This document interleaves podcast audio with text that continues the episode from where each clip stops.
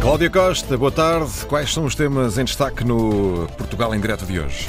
Ora viva, muito boa tarde. A onda de solidariedade nacional criada pela campanha da Confederação dos Agricultores de Portugal para ajudar os produtores vítimas dos grandes incêndios de Mursa, Valpassos e Vila Pouca da Guiar já fez chegar ao terreno as primeiras doações de alimentos para os animais.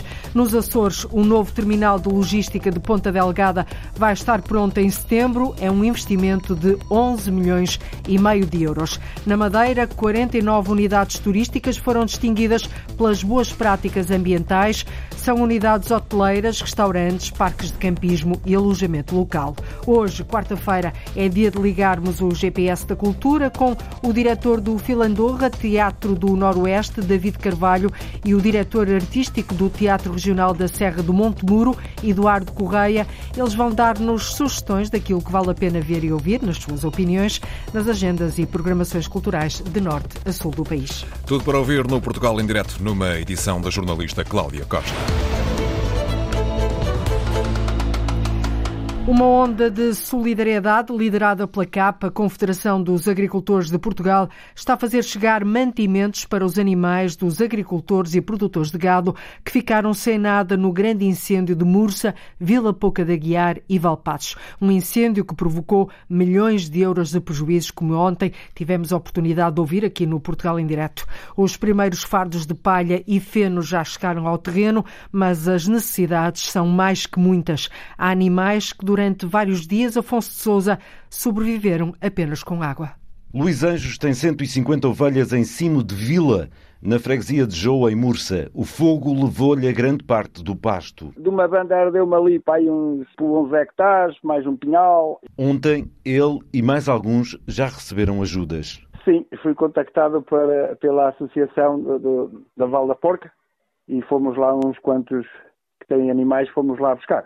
Agora tudo o que venha é sempre bem-vindo para a gente alimentar os nossos animais. Eles comem todos os dias. Luís Anjos diz que ainda conseguiram salvar do fogo alguns terrenos na sua zona, mas há agricultores de outras aldeias que ficaram sem nada. Sim, houve ali uns bairros ali de baixo que ficaram mesmo completamente sem nada. Para eles todos, a CAP lançou um apelo a nível nacional para, solidariamente, quem puder ajudar, que o faça, porque a tragédia foi grande para muita gente. Ontem mandaram-me imagens de animais uh, que uh, devoravam completamente os primeiros fardos que chegavam porque não comiam desde há mais de três dias. Apenas estavam a beber água. Por isso e por tudo o resto que se sabe, diz o Presidente da CAP, mesmo no ano agrícola mau, a solidariedade está a ser rápida.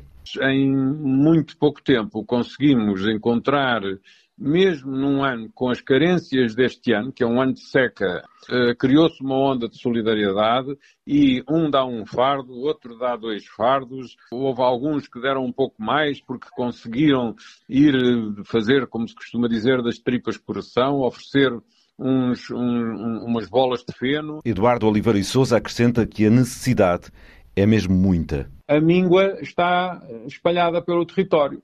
Há agricultores que, inclusivamente, já tiveram que se desfazer de animais por não saberem já como alimentá-los. O mesmo salienta Luís Anjos. Sim, que há aí pessoal que pretende vender os animais. E na realidade, quem não tiver pastos andar a pagar do bolso para alimentar, seja que animal for, leva no corpo, como se costuma dizer. Perde duas vezes, fica sem os animais e é obrigado a vender mais barato. Eduardo Oliveira e Souza, o presidente da CAP, pede também às fábricas de rações que se juntem a esta solidariedade. Também pudessem elas próprias juntar-se a este movimento e oferecer qualquer coisa, porque são pessoas que ficaram sem absolutamente nada. Uma solidariedade nacional que já está a chegar ao terreno e que poderá ser a única salvação para muitos animais e agricultores daquelas zonas. E ficamos com esta imagem: animais que devoram os mantimentos que já estão a chegar ao terreno em Mursa, Vila Pouca da Guiar e Valpassos. Quem se quiser juntar a esta onda de solidariedade pode recorrer ao e-mail pcruz.cap.pt. Recordo, pcruz.cap.pt. No Conselho de Almeida, no Distrito da Guarda, o município também já está a apoiar os produtores pecuários no fornecimento de água para os animais. O calor está a secar poços e charcas, por isso a autarquia pôs em marcha um plano onde disponibiliza locais para as cisternas se abastecerem e assim levarem água às explorações que mais precisam. Lourdes Dias. Os produtores pecuários do Conselho de Almeida, no Distrito da Guarda, com centenas de cabeças de gado para alimentar e dar de beber, pediram ajuda à autarquia porque o calor intenso secou poços e charcas. O presidente do município, António José Machado, já colocou em marcha um plano. Há locais com mais abundância de água que estão a ser preparados para abastecer as cisternas dos produtores. Estamos a trabalhar com as juntas de freguesia, aquelas que até estão mais distantes de linhas de linhas de água para construir eh, novos poços ou aprofundar aqueles poços que, que entretanto já eram utilizados e melhorá-los para eles poderem fazer essa, esse abramento dos animais. Eles vão com a cisterna recolher água para poderem dar essa resposta. Também noutras zonas estamos a, a condicionar os espaços de forma a que, que eles possam entrar com as, com as cisternas e poderem fazer esse, esse abramento. António Machado diz que há soluções que podem colmatar esta falta de água, pede ao governo mais investimentos, autorização para a construção de diques e que seja revisto o plano de gestão dos rios. Sentimos que o plano hidrológico nacional teve bastantes cortes daquele que estava inicialmente aprovado. No caso de Almeida, teria aqui uma construção importante na zona de na zona de Val da Mula, Val de Coelha, num denominado Rio Seco, mas seria um rio. Portanto, para nós estava previsto ali um, um projeto para de regadio e também seria um espaço em que eles podiam recorrer para, para esses abramentos. Também as linhas de água precisam que haja uma abertura maior para podermos construir eh, pequenos diques, pequenas represas que possam acumular água para fazermos resposta a estas necessidades cada vez se, se venham adensando e tornando mais, mais menos espaçadas no tempo. Apesar das dificuldades sentidas, o autarca de Almeida diz que não tem conhecimento de produtores a quererem desistir, pelo contrário, há gente nova a deitar mão à criação de animais e à produção agrícola. Também para enfrentar a seca e salvaguardar a principal atividade do Conselho do Sabugal, que é a agropecuária, a autarquia avança com a revisão do plano de contingência para a água, que inclui a reativação de vários furos. O presidente da Câmara do Sabugal, Vítor Proença, ouvido pelo Portugal Indireto, diz que desta forma os agricultores conseguem ter o abastecimento necessário para os animais procuramos minimizar a situação de, no, no que diz respeito à beberagem de animal, portanto, água para beberagem de animal, e o que é que este plano contempla? Contempla a ativação de cerca de 25 captações, reativamos todas essas captações, onde os agricultores, eh, portanto, estão eh, a abastecer, eh, portanto, com cisternas para a, a beberagem de, dos animais nas suas explorações uma vez que as, as charcas e os poços que eles tinham, portanto, neste momento estão a colapsar. Temos outras que estamos neste momento a preparar, eh, mais cerca de cinco, para ficarem em, em reserva. A barragem do Sabugal está com 65% da capacidade, mas com a chegada dos imigrantes o consumo aumenta. Por isso, a Câmara, no âmbito deste plano de contingência, está a preparar várias campanhas de sensibilização para as populações pouparem água temos uma população residente de cerca de 12 eh, mil habitantes, vamos passar para 30 mil, e essa situação, portanto, pode-nos provocar ruptura, rupturas na rede, eh, eh, aquela situação quando chegam de, de encher piscinas, de lavar pátios, de uma série de situações, e vamos ter naturalmente também pessoas no sentido de sensibilizar sensibilizar os nossos imigrantes no sentido de que têm que ter cuidado com a utilização deste bem que é, que é a água.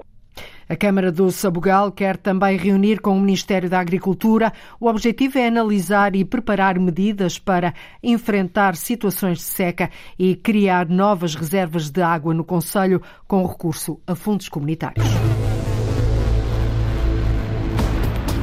Vamos à piscina.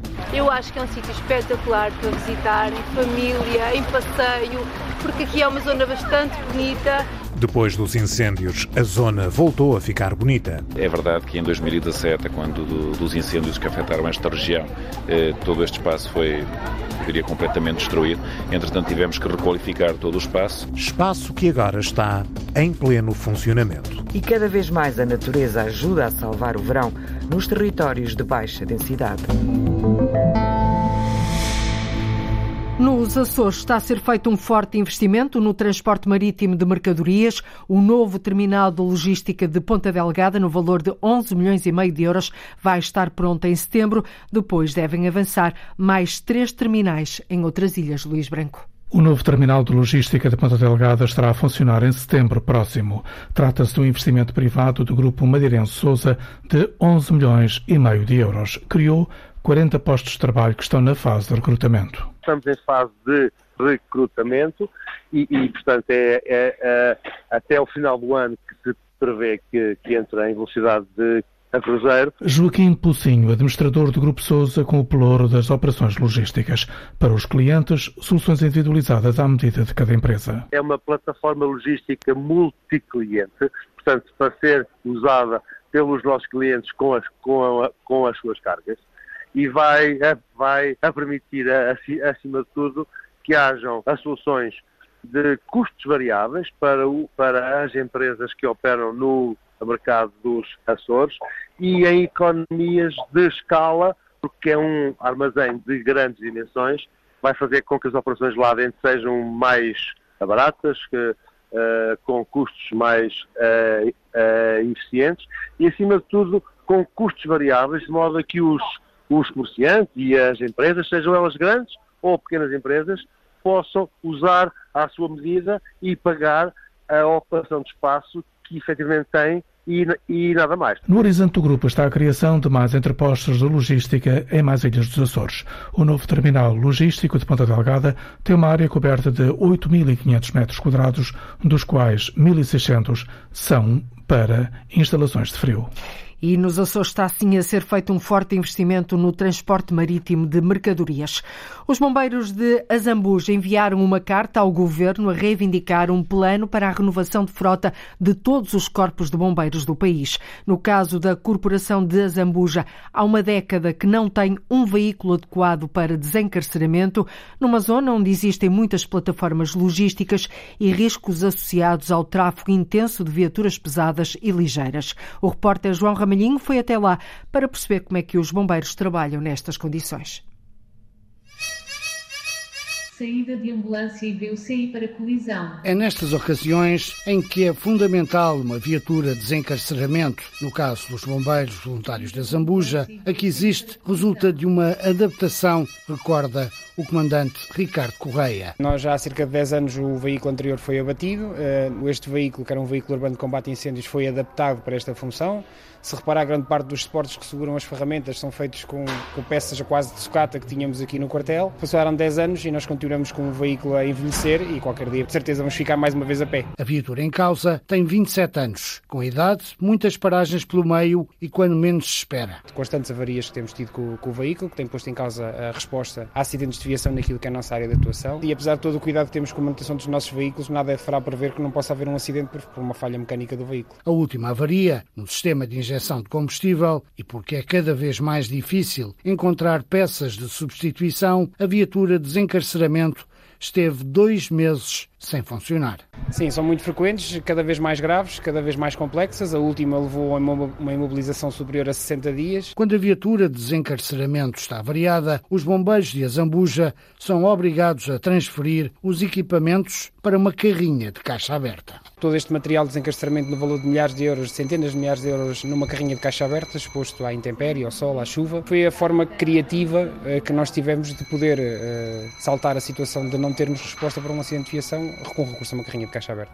Podemos estar a falar aí de uma hora de trabalho, mais ou menos, porque quando a carrinha de caixa aberta não está preparada para aquele tipo de carga e nós temos que, com muita criatividade, com recurso a coisas tão básicas como papel e cartão, fazer algumas separações entre os materiais para que eles durarem contactos todos uns entre os outros. Ricardo Correia, comandante dos Bombeiros Voluntários de Azambuja, diz mesmo que sem uma viatura nova de desencarceramento fica em causa o socorro. Todos os minutos contam naquilo que tem a ver com o salvamento de pessoas. o socorro já está em causa há muito tempo, porque eu não sei se daqui a 5 minutos de tocar a campainha se o carro vai pegar. E é isto que eu, e é este é o nosso grito de revolta, é nós não estamos aqui a fazer papel de coitadinhos, estamos aqui a alertar, precisamos urgentemente resolver esta situação, sob pena de um dia destes alguma vítima ficar na Estrada Nacional 3, na Estrada Nacional 366, na A1 ou em qualquer outra das vias secundárias, com demora no socorro, porque o nosso desencarceramento simplesmente não conseguiu ir ao local e tivemos que ficar mais uma ou duas dezenas de minutos à espera que um veículo de, de semelhante do de Corpo Bombeiros possa lá ir e isso pode pôr em causa a vida de qualquer ser humano que transite na Azambuja. Para comprar a viatura são necessários 300 mil euros. A corporação não tem verbas para assumir esse encargo. Um investimento de 300 mil euros na aquisição de um novo veículo, com recurso a um financiamento bancário, que é o único recurso que uma associação desta, desta natureza pode ter para fazer uma aquisição deste género,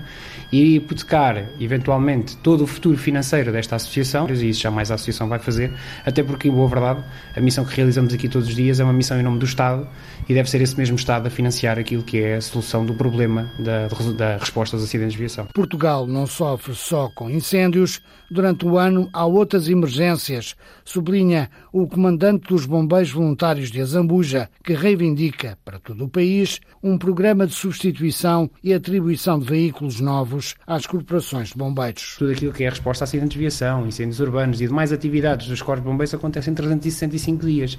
E esses equipamentos que não têm sido alvo substituição nem de investimento, eles continuam a deteriorar-se e se nós não fizermos nada nos próximos anos, provavelmente mais corpos de bombeiros como a Zambuja começarão a ter problemas em algumas áreas de resposta. Segundo o comandante dos bombeiros voluntários da Zambuja, a Câmara Municipal está a tentar que as empresas do Conselho colaborem financeiramente na aquisição da viatura desencarceramento. A carta aberta do comandante Ricardo Correia à sociedade civil foi também enviada à secretária de Estado da Administração Interna, Patrícia Gaspar, para que ajude a resolver o problema. Para lá dos problemas que eles próprios têm, os bombeiros da Azamuja enviarem assim uma carta ao governo a reivindicar um plano para a renovação de frota de todos os corpos de bombeiros do país. É uma aposta da Câmara de Terras de Boro no turismo local e na diversificação da oferta. Um novo conceito, Minho H2O, baseado na saúde e no bem-estar do visitante. No Conselho já existem duas estâncias termais, mas a autarquia quer agora dar um empurrão e aumentar este tipo de oferta turística na Gonçalves. A ideia é fazer com que os visitantes que chegam ao Conselho de Terras de Boro possam viver uma experiência turística diferente. Além das caminhadas pelos trilhos, os passeios a cavalo, os desportos náuticos, também existe o turismo de saúde e bem-estar. Há já duas estâncias termais no Conselho, as de Moimenta e do Jerez, mas é necessário ir mais além. E a Câmara de Terras de Boro encontrou na Cime do Cávado um projeto para concretizar esse objetivo. E o foco é este, é na saúde e bem-estar, eh, onde de facto aqui a questão das massagens, das águas, da questão de, de toda uma panóplia de produtos que os nossos operadores e empresários têm aqui para oferecer. Terras de Boro. Que já tem, mas é preciso impulsionar que já temos e que é preciso continuar a impulsionar. E aqui encontramos, através da Cima do Cabo, de um projeto, através do Prover, que é o Minho H2O, que de facto traz aqui uma experiência que pode ser vivida e deve ser vivida em Terras de Boro. Manuel Tibo, presidente da Câmara de Terras de Boro, e para quem visita o Conselho de Terras de Boro, que pode fazer segundo o Minho H2O, este novo conceito de turismo, o autarca faz de guia turístico. Nós temos um programa de dois ou três dias para a temperatura ou para as questões atmosféricas que aqui possam estar. Se estiver a chover, podem ir até às termas, ter um, uma questão de uma massagem, ter que ir ao spa, ou seja, podem fazer caminhadas, eh, mesmo que seja num passeio eh, através dos jipes por parte do Parque Nacional. Depois, se for a temperatura como está hoje, um bom tempo, podem ir até à, à Feira da Caniçada, podem andar de moto d'água, podem andar de, de gaivotas, podem estar a, a usufruir daquela beleza e daquelas águas que são completamente limpas. A aposta da Câmara de Terras de Boro no turismo local e diversificação da oferta num novo conceito Minho H2O baseado na saúde e bem-estar do visitante. Uma aposta no turismo local e na diversificação da oferta, este novo conceito. Na Madeira, 49 unidades turísticas e de restauração foram distinguidas pelas boas práticas ambientais no programa Green Key ou Chave Verde. A coordenadora nacional do programa, Fátima Vieira, exemplifica os critérios que foram tidos em conta. Os principais critérios, por exemplo, têm a ver com a separação dos resíduos, o devido encaminhamento, a quantificação dos resíduos, para percebermos exatamente qual é, é a pegada carbónica de cada uma destas unidades. Aliás, este, este ano marca exatamente a, eh, a introdução dos novos critérios da Green Key, portanto, são novos os critérios portanto, mais exigentes, por forma a que os hotéis possam também estar cada vez mais preparados para dar resposta aos, um, ehm, aos clientes que começam já a ter estas preocupações quando escolhem o seu local de, de férias ou, eventualmente, local de reuniões, uh, neste caso profissional. Um programa internacional que pretende reconhecer as boas práticas ambientais em unidades hoteleiras, mas também restaurantes, parques de campismo e de alojamento local. A responsável norueguesa por um dos estabelecimentos galardoados explica os procedimentos sustentáveis que adotaram. Nós somos uma unidade pequena, temos quase 70 ou um pouco mais 70% da, da eletricidade via fotovoltaica. A nossa equipa é toda da zona, não temos muito caminho. Tentamos usar produtos regionais ou nacionais, se não for possível tudo regional. E tentamos poupar em tudo, em água, hum, as energias. Tentamos o máximo seguir as regras do Green Key. Também o gestor ambiental Maurílio Barreto adotou várias medidas na gestão de água e de eletricidade que no final trouxeram poupanças. Por exemplo, uma simples medida como a implementação de rotores de caudal uh, em todas as torneiras e também no, nos duches resulta diretamente numa poupança de água e no custo de, da água. Uh, agora tivemos uma iniciativa muito interessante, por exemplo, em que nós instalamos uh, diversos painéis fotovoltaicos que estimamos que resulta em cerca de 27% de redução no consumo de eletricidade em todo o edifício. A cerimónia contou com a presença do presidente do Governo Regional da Madeira, Miguel Albuquerque. 49 unidades turísticas e de restauração da região foram assim distinguidas pelas boas práticas ambientais. A Junta de Freguesia de Belém, em Lisboa, quer mudar de sítio cinco estações da rede pública de bicicletas partilhadas para não tirar o espaço a carros. Já a utilização de dezenas de novas bicicletas está suspensa desde fevereiro. Entretanto, uma estação foi relocalizada, a que fica na Avenida da Torre de Belém, em frente ao Café Império, e que irá ser instalada uns metros mais abaixo. Foi lá que a repórter Arlinda Brandão se encontrou com o presidente da Junta de Belém, Fernando Ribeiro Rosa discorda da localização das estações Gira. Só faltam as bicicletas porque as cinco estações da rede Gira estão todas instaladas em Belém, mas estão vazias há meses. Como vê, é uma bela borrada que está aqui. Fernando Ribeiro Rosa, o presidente da Junta Freguesia de Belém, não concorda com a localização das estações definida pelo anterior executivo da Câmara de Lisboa e pela EMEL. Diz que retira locais de estacionamento. Nós somos a favor das estações giras, mas devidamente colocadas, sem estarem a roubar lugar ao estacionamento. Se nós podemos colocá-las de forma que não prejudique nem os peões nem os automobilistas, porque é que não ser feitas dessa forma e foram feitas desta maneira? A Junta diz que não foi tida nem achada na escolha dos locais e que já apresentou alternativas. Uma delas acabou de ter o aval da autarquia. Tem a ver com a estação que está junto ao Café Império e que vai para junto do Hotel Palácio do Governador. Esta aqui é aquela que já está a ter com o parecer favorável do urbanismo da Câmara de Lisboa. Portanto, já tivemos aqui nos local, já foi para análise, já temos o parecer positivo de mudança da instalação daqui para aquela zona área ao fundo, para aquele passeio largo que não trava uh, a locomoção de ninguém e também não retira estacionamento de automóveis. E esta fica livre outra vez e os automóveis vão começar a estacionar outra vez aqui neste sítio. E aqui uh, conseguem estacionar quantos automóveis? Um, dois, três, quatro, cinco, pelo menos um, cinco, seis, sete. Esta situação fica resolvida, mas há outras quatro pendentes. As estações estão todas desativadas. Estas tentaram ligar à nossa reveria, para não fazerem que depois era uma maior uh, prejuízo. Portanto, agora vai ser um prejuízo maior, porque tiveram a montar isso à, à nossa reveria. Algumas até ligaram já na parte da eletricidade, está ali o buraco, está ali um buraco ali no chão. Nós temos para não fazerem isso, continuaram a fazer. Então agora vão ser eh, várias dezenas de milhares de euros de prejuízo porque insistiram a fazer uma coisa que estava errada. Enquanto a situação não se resolve na freguesia de Belém, em Lisboa, é pouca a disponibilidade de bicicletas gira para a população utilizar. Na freguesia de Belém não há nada só perto do padrão de descobrimentos. Mas são poucas. São, são poucas, mas a zona de Ribeirinha. Mas repare, eu acho que isto é muito importante. É muito importante para a locomoção das pessoas. Eu próprio sou um adepto da bicicleta. Agora, temos que pensar também nas pessoas mais velhas ou que não têm saúde. Não podem andar de bicicleta, também têm direito à mobilidade. E o presidente da Junta de Freguesia de Belém quer estações da rede municipal de bicicletas gira que não retirem lugares de estacionamento aos residentes. E a Empresa Municipal de Mobilidade e do Estacionamento em Lisboa, a AML, explicou por escrito à Antena 1 que a estação que acaba de ser relocalizada é um caso único. Quanto às outras três novas estações, não se encontrou alternativa em termos técnicos. Relativamente a uma ou outra nova estação gira junto à cordoaria, a questão não se coloca, já que se encontra dentro de um parque ML, ou seja, na via pública.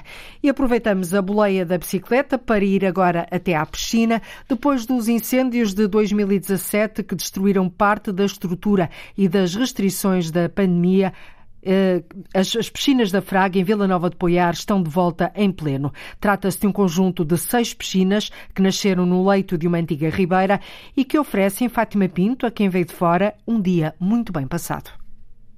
Sol, calor, sombra, protetor solar e água fresca. Estão reunidas as condições para um dia bem passado. Eu acho que é um sítio espetacular para visitar em família, em passeio, porque aqui é uma zona bastante bonita e as piscinas são muito agradáveis. E tem bastante segurança, tem um nadador salvador, portanto as pessoas acabam por ter algum conforto.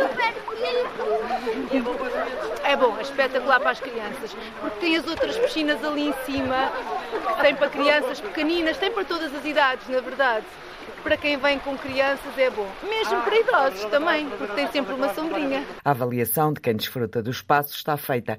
As piscinas da Fraga em Vila Nova de Poiares sofreram com os incêndios de 2017, com a pandemia, mas agora voltam ao pleno, como explica o Presidente da Câmara Municipal, João Henriques. Nós, nós criamos aqui um, um conjunto de seis piscinas eh, no leito de uma ribeira, eh, aproveitando aqui todo o espaço natural eh, envolvente é verdade que em 2017, quando dos incêndios que afetaram esta região, eh, todo este espaço foi, eu diria, completamente destruído principalmente a paisagem envolvente, a paisagem eh, natural, que, que, que, dá, um, dá um ar diferenciador a este, a este espaço. Foi completamente destruída pelas chamas. Este edifício eh, de, de, restauração que está aqui está completamente renovado, também foi completamente destruído à data.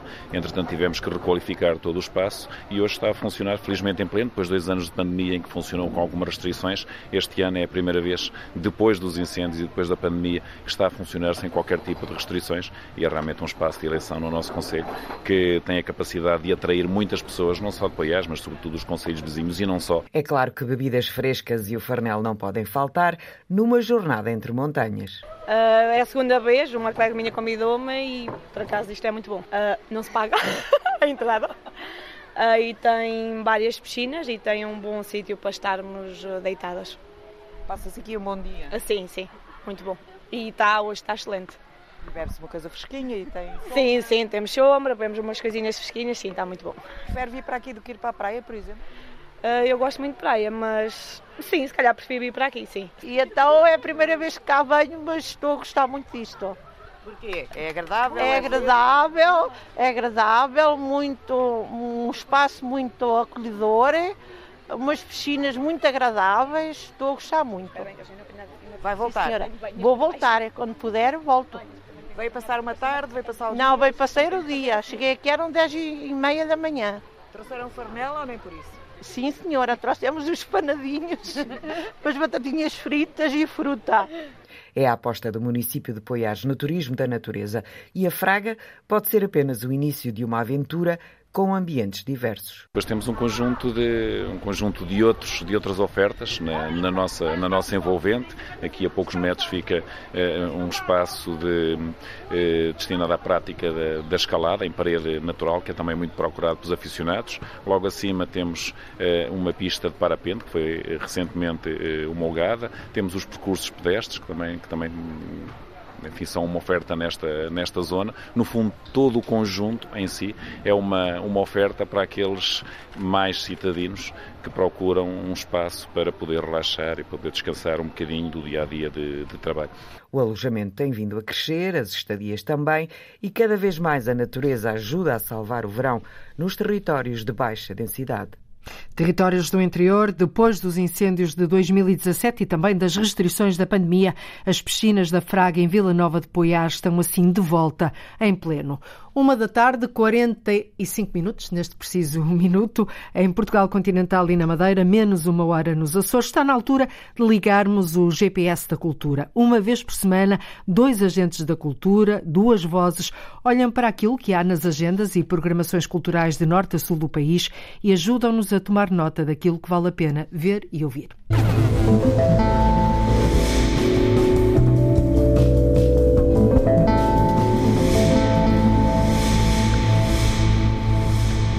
E hoje os nossos guias são o diretor do Filandorra Teatro do, Nor do Nordeste, em Vila Real, David Carvalho, e também o diretor artístico do Teatro Regional da Serra do Monte Muro, situado na aldeia de Campo Bem Feito, Conselho de Castro Daire, Eduardo Correia. Muito boa tarde aos dois, bem-vindos ao Portugal em Direto e este GPS da Cultura.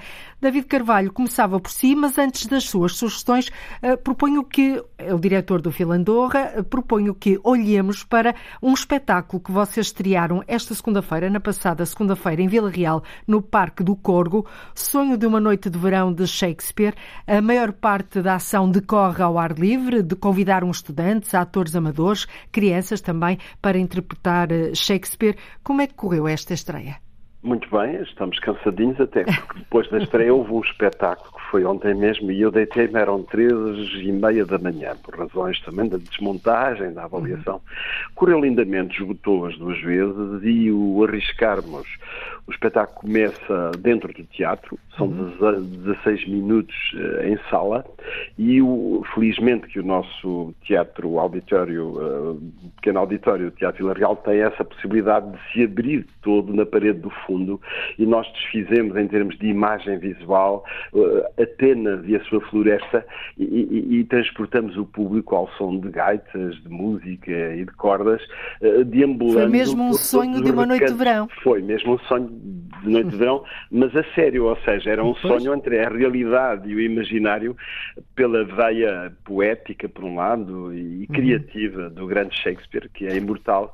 Parece que dos dados que temos, dos vários públicos, dos vários idades, tínhamos desde crianças, espectadores de 6 anos, a, a idosos de 80, a, a, confirmaram que vale a pena caminhar devagarinho, porque ao para baixo todos os santos ajuntam, a gente de teatro desce longamente, à beira do corpo, em borda d'água, depois fomos parando no recantos das árvores, nos sítios onde combinamos e terminamos estrondosamente com aquela parte final. Quem conhece o uma Noite de Verão sabe que o Duque é presenteado antes dos casamentos, o dele próprio e também dos, dois, dos uhum. dois casais apaixonados, com a famosa comédia de, de, de Piramitisbe, que são uns artesãos amadores que histrionicamente ribombaram os corações, vá lá, uh, perto da meia-noite, no final desta viagem espetáculo. Portanto, uma noite um memorável e eu recordo que este espetáculo apresenta-se agora em Amarante, já sexta-feira, dia 29, nos claustros da Câmara Municipal. Feito este preâmbulo da vida e depois também temos que chamar o Eduardo à conversa, vamos então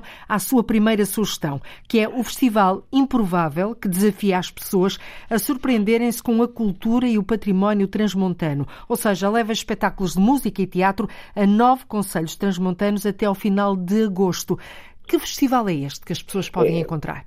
É de facto um, um, festival improvável, convém referir que é a comunidade intermunicipal de Trás-os-Montes que está por trás, com verbas de, do programa, portanto, de, comunitário, e que provocou o encontro do património classificado que vai havendo e ainda existe e resiste a classificado e, e conservado, mas com uh, empatias que dialogam naturalmente com as várias artes. Uh, tem como cabeça de cartaz sempre um nome da área área musical mais uhum. acessível, uhum. e cito Rita Red Show, uh, cito Noble, por exemplo, a citar os próximas datas, ou Sara Correia, E, entretanto, há de facto estruturas de animação ao qual foram convidadas uh, companhias que têm já um, um, uma prática de uh, interagirem com as comunidades locais e uh, depois fazerem também visitas teatrais, por exemplo, como acontece já a 13 de agosto em Nascer de Cavaleiros, ao Pelourinho de Valdeprados. a Nuvem Voadora faz com a comunidade local uma animação nesse contexto e neste conceito, e todos se, vá lá, entrosam eh, no sentido de preparar o grande espetáculo da noite, pois é um espetáculo formal, eh, naturalmente no interior, eh, nas zonas classificadas, e que neste período, diríamos, eu apetece-me dizer, neste querido mês de agosto, os que estão, que estão mais bem acompanhados, apesar de haver incêndios, sim. e os da diáspora que regressam, não é? Uhum, são as férias, são os que das aldeias, têm aqui um laço de entretenimento que de facto leva a refletir primeiro o diálogo interartes, mas a seguir também num lugar específico do património que muitas vezes passa hoje no mundo da, da, da nova vaga da, da, informática e da net, mas aqui nós estamos mesmo junto ao Plurinho, ou estaremos no Castelo Finhais a 19 de agosto, ou na fantástica fonte romana de Vila Flor. Portanto, Muito estes bem. são três dos exemplos, mais outros, eh, mais uma dúzia deles, que permanecem temporalmente por séculos e em momentos de uma hora, duas, ou durante um dia, uma tarde ou uma manhã, mesmo turista... Aí. Mesmo... David, temos, temos que prosseguir e já nos abriu aqui de forma, uh, uh, de forma bem apetitosa o apetite para este festival improvável. Chamo agora o Eduardo Correia, é o nosso agente da cultura de, de hoje também, é o diretor artístico do Teatro Regional da Serra do Monte Muro. Eduardo, a sua primeira sugestão é o Festival Altitudes, que se realiza a partir do dia 13 de agosto e prolonga-se até ao dia 20. É a edição 25 eh, deste festival. Afinal, que festival é este? Bom, este festival é, é um festival que acontece de forma ininterrupta desde eh, há 25 anos esta parte. Começou inicialmente como uma partilha entre as estruturas profissionais, depois eh, o festival foi crescendo, fruto também de, de, de de quase de uma exigência da comunidade, ou seja, ele acontece precisamente em agosto porque há, há, há muita gente que, que, reserva esse período agora para vir para, para a Serra, para a Serra de Montemuro de férias, pronto, e, e criou-se este hábito e agora é quase uma obrigação do Teatro de Montemuro realizar este festival sempre neste período do ano, dado que tem uma grande procura, eh, pronto, também eh, eh, possibilita esta, esta partilha entre, entre as estruturas, é um momento dado que o Teatro de Montemuro, como sabem, é uma companhia itinerante, passa parte do, do ano a viajar. Que então reserva a viajar por onde, Eduardo? Por, por, onde é que viajam? Por várias partes do território? Sim, pelo país todo, desde norte a sul, desde as aldeias mais recôndidas, desde, o, desde Monte, Trás dos Montes, para o Alentejo, o Algarve, até aos teatros nacionais, ou seja, uh, uh, os espetáculos são exatamente os mesmos, a única coisa que, que, que varia... É o cenário. É, é, é, é, no fundo, a questão técnica dos espaços físicos, claro. porque os espetáculos são criados pensando também para essas dinâmicas. E, e, o festival é exatamente isso, é, é, são, são sete dias intensos, desde teatro, música, ateliês, uh, conferências, debates. Pronto, há aqui, há aqui não, é o que nós dizemos, não é um festival que, acontece, que é de passagem, ou seja, ninguém passa aqui na, na aldeia de Campo Efeito e apercebes que está a existir um festival. As pessoas que vêm sabem para onde vêm, estão muito por dentro da própria programação e pronto, e reservam esse período para estarem aqui connosco. Festival, então, Altitudes, que se realiza a partir do dia 13 de agosto até ao dia 20. Vamos agora uh, ter que acelerar um bocadinho porque o tempo corre. David Carvalho, a sua segunda sugestão é a 22ª Bienal Internacional de Arte de Cerveira para ver até ao final do verão no Alto Minho. É já um clássico, não é? É, é um clássico e convém referir, estamos em, também agora em borda da água marítima, diríamos assim, no nosso Atlântico, e convém referir que uh, é uma Bienal com história, é internacional e uh, uh, o Minho também se cruza, e nesse sentido, ao citar a Bienal, eu cruzo porque cruza com uma atividade num município aqui do interior que se chama Alfândega da Fé, na Casa da Cultura do mestre José Rodrigues. Uhum. Foi também um homem importante no teatro, cenógrafo do Teatro Experimental do Porto, quando existiu, e é já amanhã, quinta-feira, 28 de julho, que se inaugura uh, a exposição de Casa para o Mundo, em que intervêm 15 artistas visuais, 15 escritores, 15 músicos e 5 designers. Esta ideia de dialogar do interior para o litoral uh, e assumir naturalmente o património de vários anos que a Bienal de Cerveira tem e, e, que nos leva também, sobretudo numa componente, a componente plástica, no seu sentido mais diverso, que às vezes num fim de tarde, no início de uma manhã, serão hábitos culturais que, quer para os que estão, quer para os que circulam e, e para os que cá ficam, começam a ficar muita gente nos litorais e nos uhum. interiores, uh, mesmo jovens ou mais Sim. crescidos ou até europeus, é, é dar a importância de que uh, estamos a reviver um crescimento cultural intenso e inclusivo. Muito bem. Uh, Eduardo, sua, vamos à sua segunda sugestão. Trata-se de A Passarola, uh, estreia do espetáculo do Teatro Acerte, que é a Associação Cultural e Recreativa de Tondela, no dia 30 de julho, já no próximo sábado. É uma adaptação teatral livre, baseada no romance Memorial do Convento de José Saramago. Por que é fez esta, esta escolha? A escolha, como dado que é uma estreia, imagina, não, não tenho um conhecimento do, do, do, do objeto artístico que eles estão a criar, mas olhando para o passado, e tendo, tendo esta referência toda da dimensão dos espetáculos de rua, deste envolvimento, deste, eh, do envolvimento da comunidade, que é uma coisa que nós, Teatro Mundo Mundo, também gostamos muito, pareceu-me que, que, seria o mais indicado, também muito a ver com a, com a questão das dinâmicas do, dos territórios, pronto, e também eh, eh, com, com, esta relação que existe entre o Teatro de Montemuro e a SER, no sentido do, do, do conhecimento, do, do trabalho, pareceu-me que seria indicado sugerir este, esta estreia. A passarola. Meus senhores, agora peço-vos mesmo que sejamos mais curtos na, nas vossas últimas sugestões da vida. A sua última sugestão uh, é, é, o Festival Quebra Jazz da Associação Cultural Quebra Costas e a Fundação Inês de Castro. Já começou, decorre até o dia 27 de agosto. Hoje, às nove da noite, precisamente, há um espetáculo no Anfiteatro ao ar livre na Colina de Camões, em Coimbra. Por que é que fez esta escolha? Muito rapidamente. Primeiro, para mesmo. não ficarmos só nos nossos territórios. Hum. E, é um território onde a Filandora também vai, já foi, com Miguel Torga e a sua ligação, com uma relação que temos também. Há colegas lá que estão a trabalhar, mas esta é Quebra-Jazz, parece-me um nome bonito. Hum. E para sugerir ao ouvinte da Antena 1 que, de facto, este Quebra-Jazz é vamos para a colina, esta ideia do ar livre, vamos ouvir músicas que entram facilmente no corpo pelos ouvidos, pelo olhar, e deixemos-nos envolver. E, e também uh, ir buscar a história, dado aquilo que eu já falei noutros contextos, ou seja, a Fundação Inês de Castro e o nosso mito de Inês de Castro pode conviver na modernidade com esta forma solta que a associação, portanto, que está que se chama exatamente, portanto tem também este nome bonito, uh, chama-se Quebra-Costas, é, é, é fantástico, uh, será um momento solto, descontraído, bem acompanhado sempre com um leve branco, com qualquer coisa lá. exatamente. Eduardo, vamos mesmo finalizar. A sua última sugestão é um festival, curiosamente, Antena 1, é o Tradidanças, Festival de Tradições, Dança, Música e Natureza, que regressa na primeira semana de agosto a São Pedro do Sul. E este ano decorre entre os dias 4 e 7. Uh, uh, vai regressar a Carvalhais, vai acontecer numa zona de carvalhos e com diversos pontos de água. É um festival que o atrai porque tem um minuto para a resposta.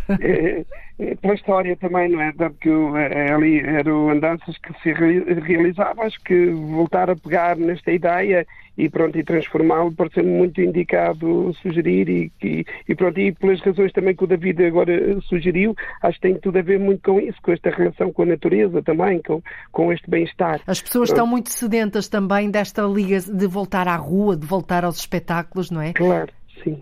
Daí esta também, esta sua sugestão Tradidanças, é a quarta edição do programa que conta no programa com oficinas de dança de vários estilos e culturas e com os habituais bailes noturnos. Fica aqui esta sugestão. Este é um festival Antena 1. Agradeço ao Eduardo Correia e também ao David Carvalho por nos terem ajudado nesta quarta-feira a ligar o nosso GPS da cultura e darmos assim dicas aos nossos ouvintes para aquilo que eles poderão ver e ouvir nos próximos tempos nas agendas agendas culturais de norte a sul do país. Muito obrigada, boa tarde. Obrigado.